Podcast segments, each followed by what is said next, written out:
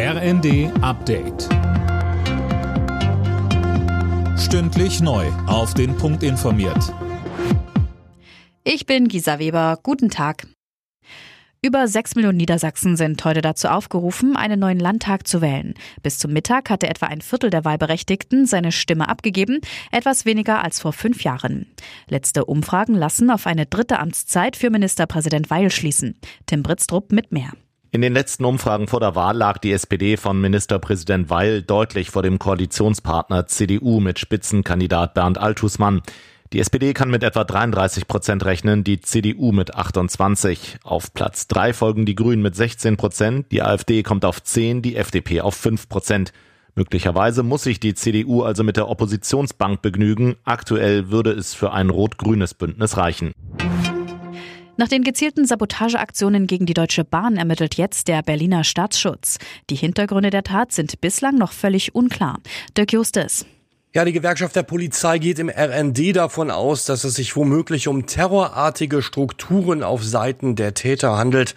Unterdessen fordern Politiker, dass die Infrastruktur besser geschützt wird. So werden Rufe nach Sicherheitskonzepten laut. Gezielte Sabotageaktionen in NRW und Berlin hatten gestern Morgen den Zugverkehr in weiten Teilen Norddeutschlands stundenlang lahmgelegt. In der EU sollen in diesem Winter offenbar bis zu 15.000 ukrainische Soldaten ausgebildet werden. Die beiden Einsatzhauptquartiere werden in Deutschland und Polen sein, berichtet die Welt am Sonntag. Bei uns geht es beispielsweise um Minenräumung oder Taktikschulungen. Das Ganze soll aus Sicherheitsgründen in der EU stattfinden und nicht in der Ukraine. Das Mandat für den Einsatz gilt zunächst für zwei Jahre. Künftig kann die Zahl der Auszubildenden auch noch erhöht werden.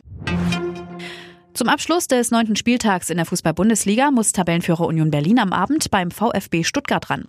Verfolger SC Freiburg spielt zuvor in Berlin bei der Hertha und im Rheinischen Derby treffen Gladbach und Köln aufeinander.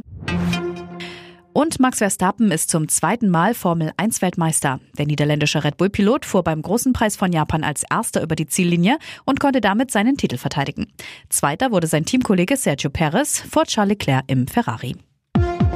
Alle Nachrichten auf rnd.de